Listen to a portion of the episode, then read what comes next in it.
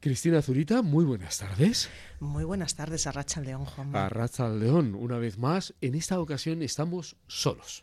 Sí, este es el cafecito de la tarde. Además, como es fresco, como hace mucho fresquito, apetece este, estos cafecitos de, abrigo, de mantita y, y, un poquito, o brasero antiguo. ¿Te acuerdas los braseros antiguos? Qué gozada. A mí que me gusta el calor, que estoy mucho más cómodo en calor que en frío? Yo no. De hecho, me gusta tampoco el calor, que una de las razones fundamentales por las que me vine a vivir de Madrid aquí es porque no soportaba el calor de Madrid. ¿En serio? Sí, me gusta más el frío. A mí, yo, si tengo que elegir, prefiero frío. Bueno, me gustan más los 20 grados, ¿no? Como a todo el mundo. A mí siempre me dicen, si hace frío, lo único que tienes que hacer es abrigarte y ya está. Claro. Sí, yo, por ejemplo, enseguida tengo calor. O sea, yo soy de las que siempre estoy. Mm, tengo calor encima, no, no soy de las frioleras para El nada. tiempo meteorológico te va llevando a más alegría, menos alegría. Influye mucho. Mira, de hecho, el invierno es una época más introspectiva, más hacia adentro, más. Eh, como más hacia mí, ¿no? Los cafecitos. El jueves pasado, creo que fue el jueves, no, el viernes. El viernes estaba, hacía un día de sol radiante aquí fresquito, pero sol. Y me estuve tomando en, la cafetería de Guggenheim un café al sol. Eso en julio no lo haces. Y alegra el alma, alegra el alma. Por eso el norte a veces a mí se me hace muy pesado, no en verano, sino en invierno, cuando esos, los días grises se amontonan y tienes que ir un poquito a un sitio de sol. Me gusta la claridad. Una cosa es que me ah. gusta el frío, pero me gusta la claridad. A mí me gusta la claridad y el calor. el calor. A mí la claridad. De todas formas, los días de tormenta también están bien. Estos días de temporales a mí me, encantan. Y yo, de hecho, suelo ir a verlo siempre porque me parece un espectáculo. No hace falta que sean olas de 5 metros, sino sencillamente ver el Cantábrico y ver las olas. El mar siempre conecta mucho a mí me conecta mucho conmigo y, y, hay que buscar formas para conectar con uno mismo, para poder estar más en nosotros y más felices. Se trata de ser felices. Que no es fácil. Que no es, y luego la felicidad está muy mm, fantaseada. Y la vida se pasa mientras intentamos el ese ideal de fantasía que tenemos, que es la felicidad. Y yo siempre digo que la felicidad son las pequeñas cosas. Es, venga Juanma, nos vamos a tomar un café abajo y hablamos cinco minutos de algo que nos guste eso es la felicidad. No es, eh, que también está muy bien, una mariscada lo grande, estar en un hotel de seis. Porque eso en el día a día no se hace. Esos son inputs. Es los ratos que, con emoción que vivimos. En el día a día eh, lo que vamos es acelerados. Intentar cubrir el expediente de cada día. Es intentar, mira, el otro anoche, yo no salgo mucho por la noche, pero el sábado sí salía y era a las 3 de la mañana, dos y pico, tres. Eh, había mucha gente andando, estaban sonrientes. Y, bueno, ya sabes que suelo escribir, y me acuerdo que escribí, he visto una ciudad y luego está lleno, lleno de zombies, zombies sonrientes, y es muy curioso porque eh, lo hablaba con una amiga y le decía, y con un amigo, decía, em, dicen que buscan sexo, pero en realidad son mendigos de amor. Porque se ve a la gente mendigando amor. O sea, es esas horas de la noche cuando ya eh, los días acaban, sobre todo, bueno, pues yo soy, no tengo 20 años, gente más mayor, voy a sitios de gente más mayor y te das cuenta de mucha gente sola y te das cuenta de cómo mendigan amor. Bueno, mendigamos todos. Lo que pasa es que unos somos conscientes y otros no, pero mendigamos, mendigamos todos. Decías eh, que hay gente sola, que muchísima gente. Ves gente sola, eh, gente sola por la noche. Sí, y gente sola por el día. Eh, yo últimamente por, esas, acompaño a personas en transformación, ya lo sabes, y veo mucha gente sola que ha vivido, que sobre todo el coronavirus, la pandemia les hizo ver lo solas que están.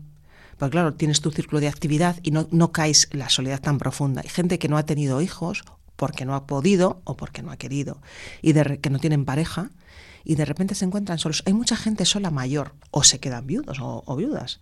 Y esa gente sola se les hace muy cuesta arriba. Y además cuando pones el foco en algo se hace muy grande. Entonces ponen el foco continuamente en que están solos y como ya no tienen un círculo laboral, la soledad todavía se les agranda más ¿no? y les cuesta tener una actividad que al final las actividades, si yo digo, sí, cuando estando sin trabajo se puede tener mucha más actividad que trabajando, ¿no? Eh, la, la oferta de actividades culturales y sociales que hace el ayuntamiento y el gobierno son impresionantes. O sea, es que puedes estar entre yendo a conferencias, no sé qué, no sé cuánto, macramé, pum, pum, pum, pum, deporte, yo qué sé, lo que te dé la gana, ¿no? Hay miles de cosas. Lo que pasa es que la pandemia ha producido una gran crisis personal a muchas personas. La actividad diaria y el corre, corre, corre, de repente paran, te, se quedan, te quedas solo o te quedas acompañado. Ha habido muchos conflictos también. Incluso muchas parejas que se han arreglado porque les faltaba estar y, y comunicarse y lo han arreglado, ¿no? Pero hay muchísima gente que se ha quedado triste, hay muchas personas con, con depresión a raíz de la pandemia, muchísimas ansiedad, sobre todo en, en adolescentes y ataques de pánico. Adolescentes me refiero un poquito más mayores, ¿eh? entre 18 y 24 años. Ha habido muchos ataques, hay muchos ataques de ansiedad de gente que dice, es que no sé lo que me pasa me pongo muy nervioso, no puedo dormir bien, estoy siempre dándole vueltas a la cabeza a temas y, entonces, bueno, pues lo que tienen es una ansiedad importante. El concepto de tristeza... La tristeza yo la llamo la, la emoción de la mala prensa, porque nadie quiere estar triste. Además nos han metido que no se puede estar triste. Mm. Entonces, ¿qué es lo que pasa? Que si tú no tocas la tristeza, que además hay mucha gente así, si no tocas la tristeza porque no la quieres ver, ahora si te quieres te explico cómo no se toca la tristeza. Llega un momento que la tristeza se va acumulando y se queda en el cuerpo. Y cualquier cosa te puede emocionar o, o puedes sobre todo enfermar, porque se enferma mucho, y no enfermedad psicológica, sino psicosomática. Luego se va al cuerpo y de repente dices, jo, es que me he caído, es que no sé qué cómo se oculta la tristeza o cómo no se conecta con la tristeza, con el humor, con el hacer, hacer, hacer, hacer, hacer, hacer, hacer, hacer, para que no se note que estoy triste, con la verborrea, hablando mucho, es otra forma de escapar. Hay muchas formas de escapar de la tristeza y esas formas, mira, yo eh, hacía poco, hace poco, estaba con una persona que le estaba acompañando en el proceso de enfermedad grave y decía, yo a mi casa no quiero que entre nadie que esté triste. ¿Por qué? Porque no quería tocar su propia tristeza. Porque cuando tienes una enfermedad que tienes riesgo de muerte, es que tienes que estar triste algún día. Pero la tristeza es un estadio o un estado no solamente visible, el que te pueden detectar, esta persona está triste, sino también algo más interior. ¿Puedes despistar un rato la tristeza? Sí, hablas en tercera persona de lo que te pasa. Por ejemplo, eso es muy común, hablar en tercera persona. O sea, la broma, ¿no? Es, yo, por ejemplo, ahí está Cristina, que no sé qué la pasa. Entonces, no hablo de mí directamente, porque si digo lo que me pasa en estos momentos, me puedo emocionar. Es inconsciente, es, eh, y luego estamos hablando de gente, a ver, hay que separar. Una cosa es la emoción de la tristeza que tenemos en un momento dado por algo que, nos, que es lógico que nos, que nos cause tristeza, y otra cosa es la depresión, que es distinto. Yo no estoy hablando de la depresión, sino que la, no conectar con la tristeza nos lleva a la depresión es diferente, porque de tanto eh, cerrarla, cerrarla, hay un momento que nos desborda. ¿Y qué es lo que pasa? Que mucha gente que está años en trabajos que no les gusta o que no son felices o que en el que no se sienten a gusto. Y eso hace al final, llega la pandemia y dices, ¿qué vida tengo? Si llevo 40 años, o 20, o 10, me es igual, o 5, aguantando a unos compañeros que a los que me llevo mal, o a un jefe, o una situación laboral que no quiero, y de repente dices, es que estoy triste, porque si me muero mañana, ¿qué mierda de vida estoy llevando? Estoy, estoy insatisfecho. Exacto. Y, la insatisfacción te lleva a, la, tristeza. Por ejemplo, hay distintos estadios de la tristeza. Sí, claro. Es que una cosa es, la gente no se permite estar triste por cosas que uno tiene que estar triste. Si de repente, me, invento, ¿eh? ¿eh? rompes con tu pareja, pues es que es lógico que estés triste.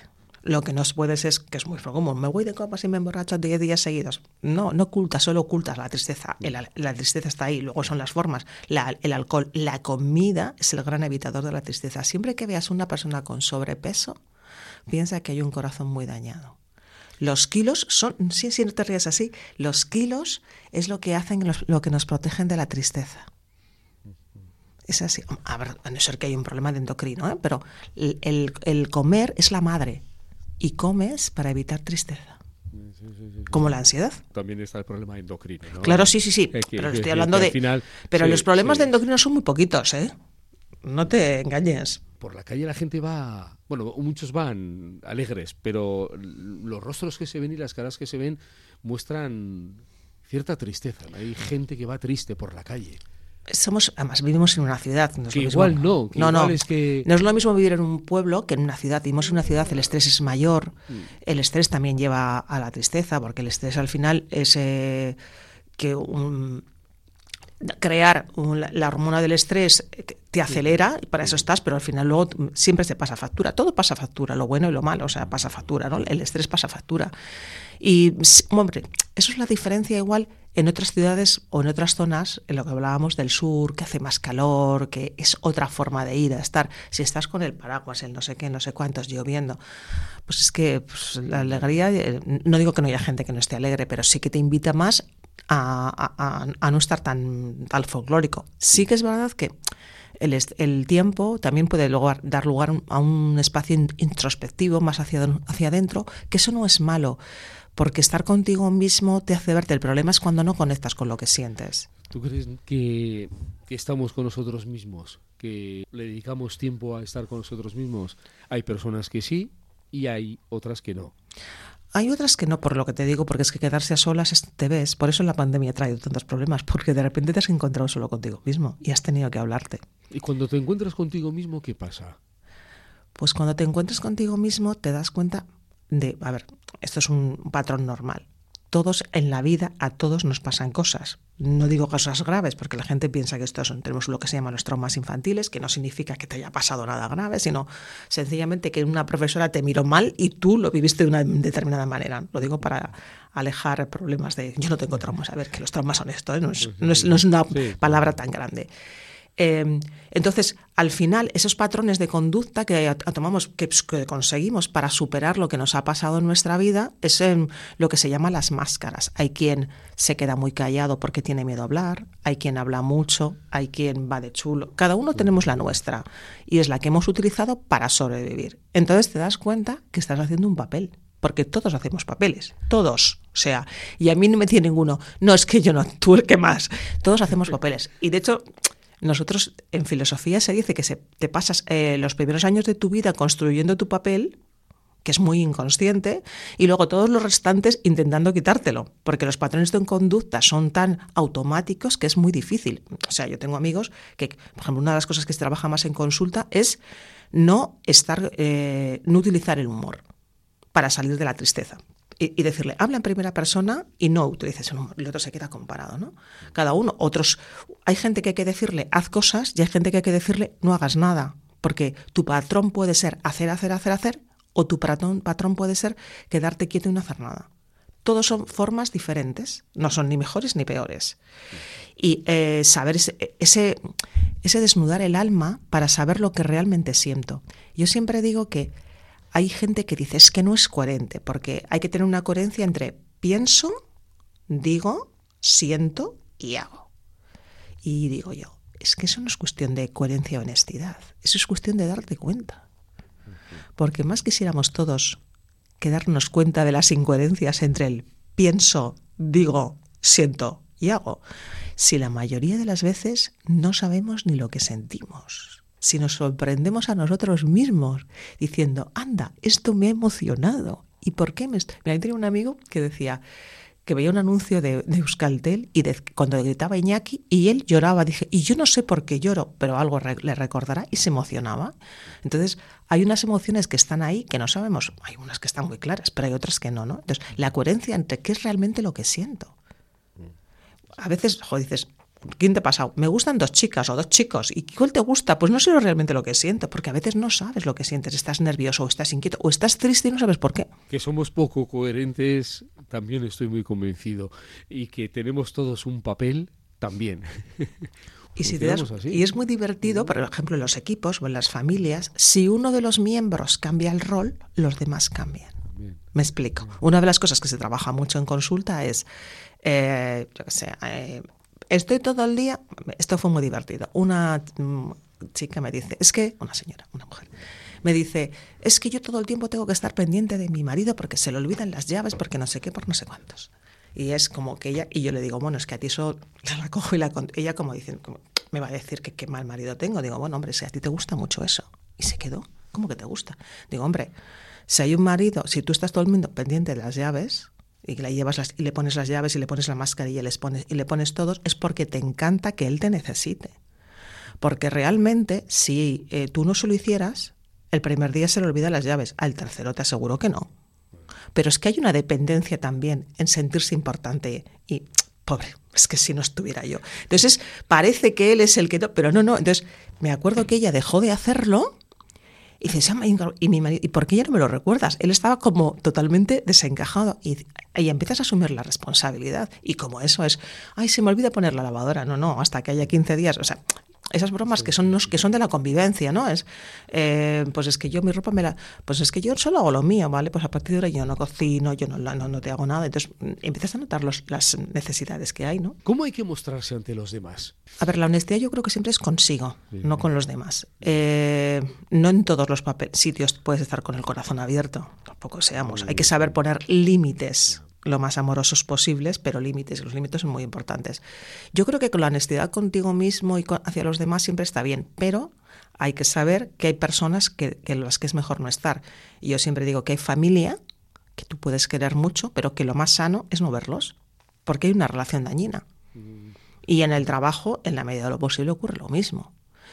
Se ve mucho, además, eh, gente que salta por cualquier cosa, que es muy agresiva en lo verbal, ¿no? Y que, lo que, y que están acostumbrados a trabajar en la disputa y en el conflicto como forma de relación, ¿no? Donde se mueve el mejor. Donde se mueve mejor. Entonces, si de repente tú no entras en su conflicto, te callas, pero le respondes eh, pausadamente, se dan cuenta de lo que está pasando, que ellos están quedando en evidencia.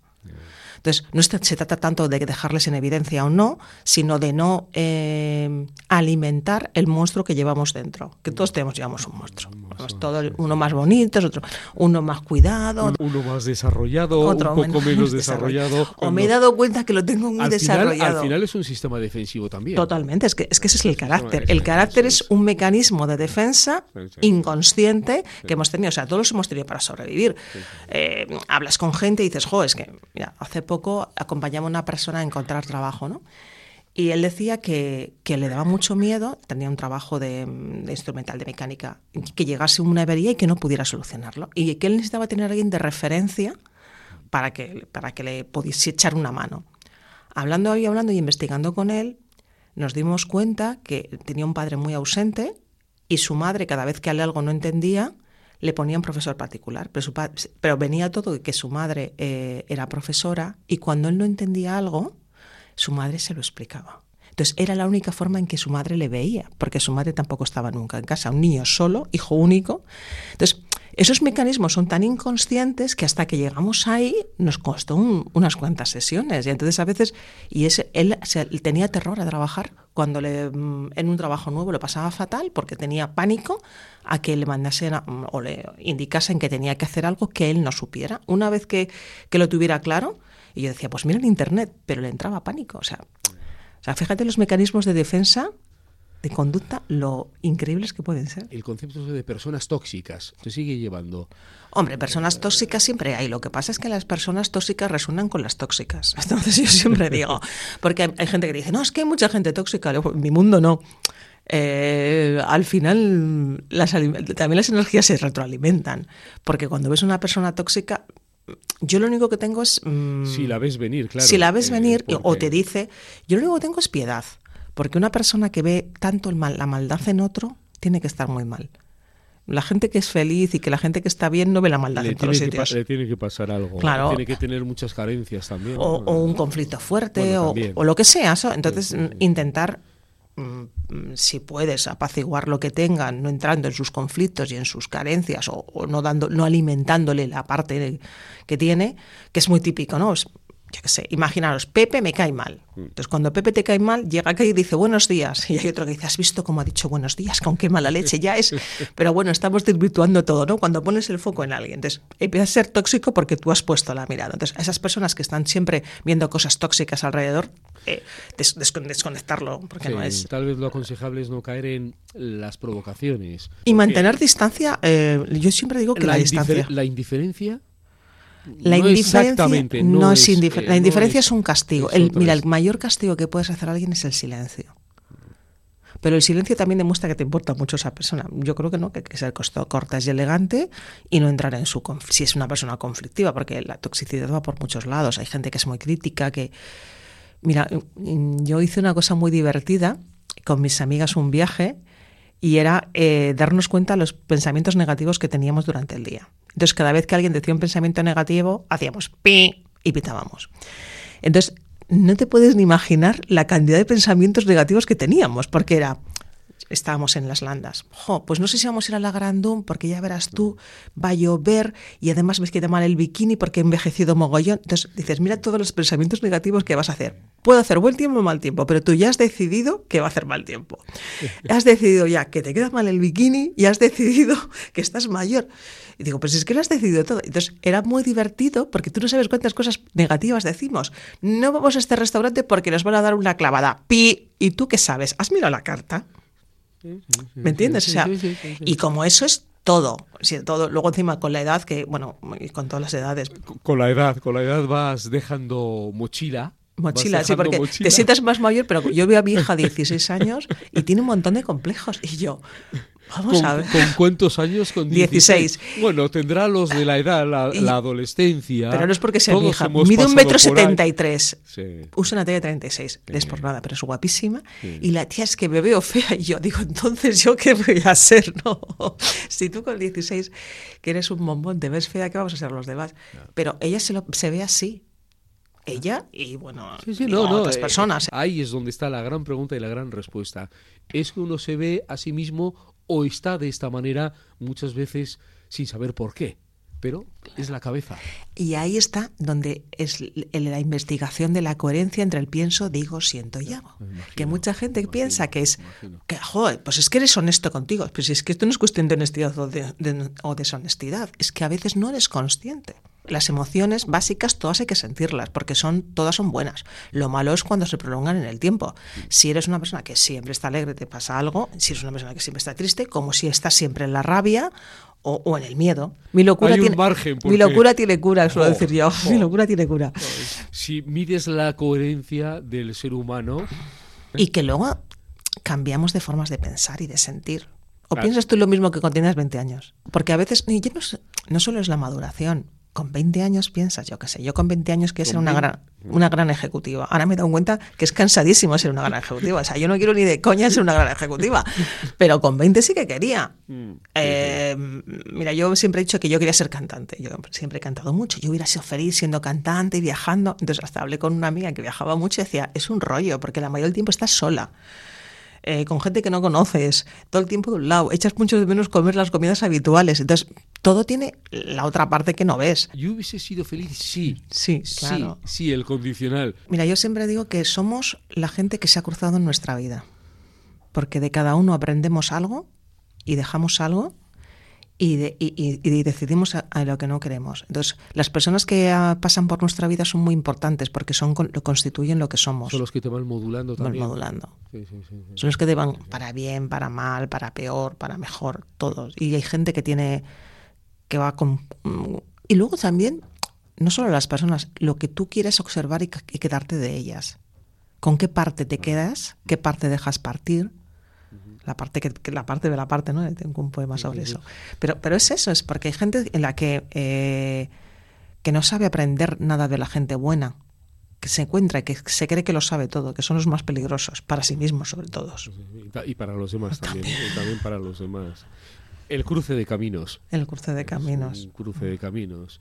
Esta tarde, por ejemplo, te vas de, de la radio, hemos pasado un rato tranquilo, pausado, de charla, un momento coherente, feliz. ¿Y cómo sigues una tarde feliz? Pues mira, ahora mismo lo que tengo programado después de salir aquí es tomarme un café con una amiga que todos los martes me tomo un café con ella, porque es la única forma de vernos. Entonces tenemos asignado que los martes por la tarde nos tomamos un café.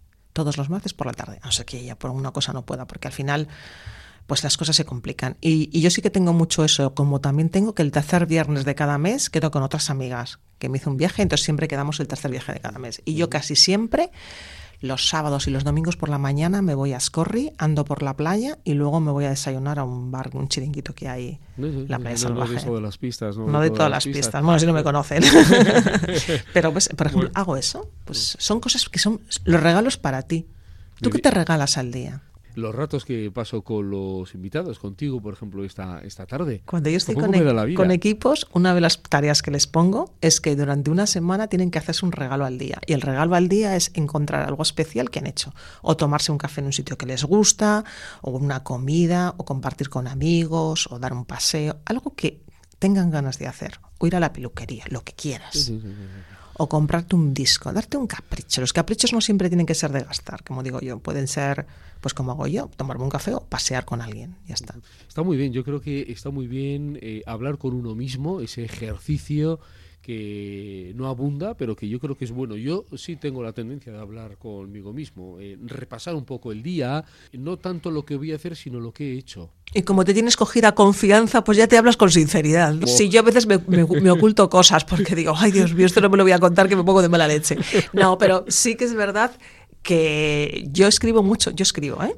Yo escribo. Yo escribo lo que, mm, sobre todo por las mañanas, yo soy más mañanera, o por las noches, pero sí que escribo lo que, lo que he sentido, lo que he vivido. Y hace de tiempo eh, cogí costumbre con una amiga y todos los días, por las noches, eh, hacíamos tres cosas que agradecíamos del día, que es un ejercicio súper bonito y que además te sitúa en todo lo bueno que tienes en la vida. Entonces, me acuerdo que siempre empezaba ella, yo agradezco que estoy viva que no era está, que está, muy bien, ¿no? y empezaba con una de viva o, algo que había hecho o el trabajo que había tenido. Y entonces está muy bien porque te ponen el foco en todo lo que tienes que no nos damos cuenta. Y era el ejercicio de los agradecimientos, que a nuestros oyentes les aconsejo que los hagan porque la verdad es que está, está muy bien darse cuenta de todo lo que tenemos. Si uno está en paz consigo mismo, ha logrado un camino o casi el camino. Es difícil, es tan difícil. Y yo siempre digo que las, que las respuestas no siempre abrazan a las preguntas, porque a veces haces preguntas pero no tienes muchas respuestas y, es complicado. Eh, es el camino, ¿no? También es divertido, la vida es un viaje. Mira, eso me lo dijo una amiga, la vida es un viaje. Y yo estaba saliendo con un chico, dije, este es mi freno de mano, y lo dejé con él, porque no me hacía muy feliz. Digo, ¿por qué estoy aquí con este es mi freno de mano? Porque hay gente que no, no es muy generosa dando. Y, yo siempre soy de dar y digo, no, este me freno de malo, no, no tengo que seguir con él. Lo que pasa que es un viaje. Es, un viaje, mm, en línea recta con curvas a la Muchas derecha, a la curvas, con peajes, con, autopistas. Que sube y baja, sube con nevadas, y baja. con días inundaciones. Mira, terremoto, un terremoto terrible que había en Turquía. Qué jorobado es. Si es que la vida te puede cambiar en un segundo. Por eso hay que estar en paz consigo mismo uno. Y hay que decir a la gente que la quieres Mira, eso me lo enseñó a mí alguien. Hay que decir a la gente que la quieres porque no sabes si se lo vas a poder decir mañana. Tengo una amiga que se murió su marido, le dio un infarto con sus hijos pequeños en casa y, nunca sabes si mañana se lo vas a poder decir. Cristina. Qué, bueno que te quiero, pues acaso, Juanma. Yo también, Cristina. ¿Seguimos hablando? Seguimos hablando. Ahora te vas con tu amiga a tomar el café. Me voy con mi amiga a tomar el café, que además lo necesito. porque después de la comida me he venido corriendo para acá y digo, ¡ay, y, y, habláis de, de, lo que sea. De lo divino y lo humano siempre. Empezáis hablando, empezáis hablando y ya donde vaya, ¿no? Sí, pero vamos, yo soy filosófica. Yo soy filosófica y ella también. O sea que si es un repaso de cómo estamos pero para arreglar el mundo no. No, no, ¿cómo estamos nosotras? y si el mundo ya se arregla, o lo, arreglaremos de otro día. es cómo estás, qué sientes, cómo has estado, qué me preocupa, qué no me preocupa. Compartir es dejar partir. Buenas tardes. Buenas tardes.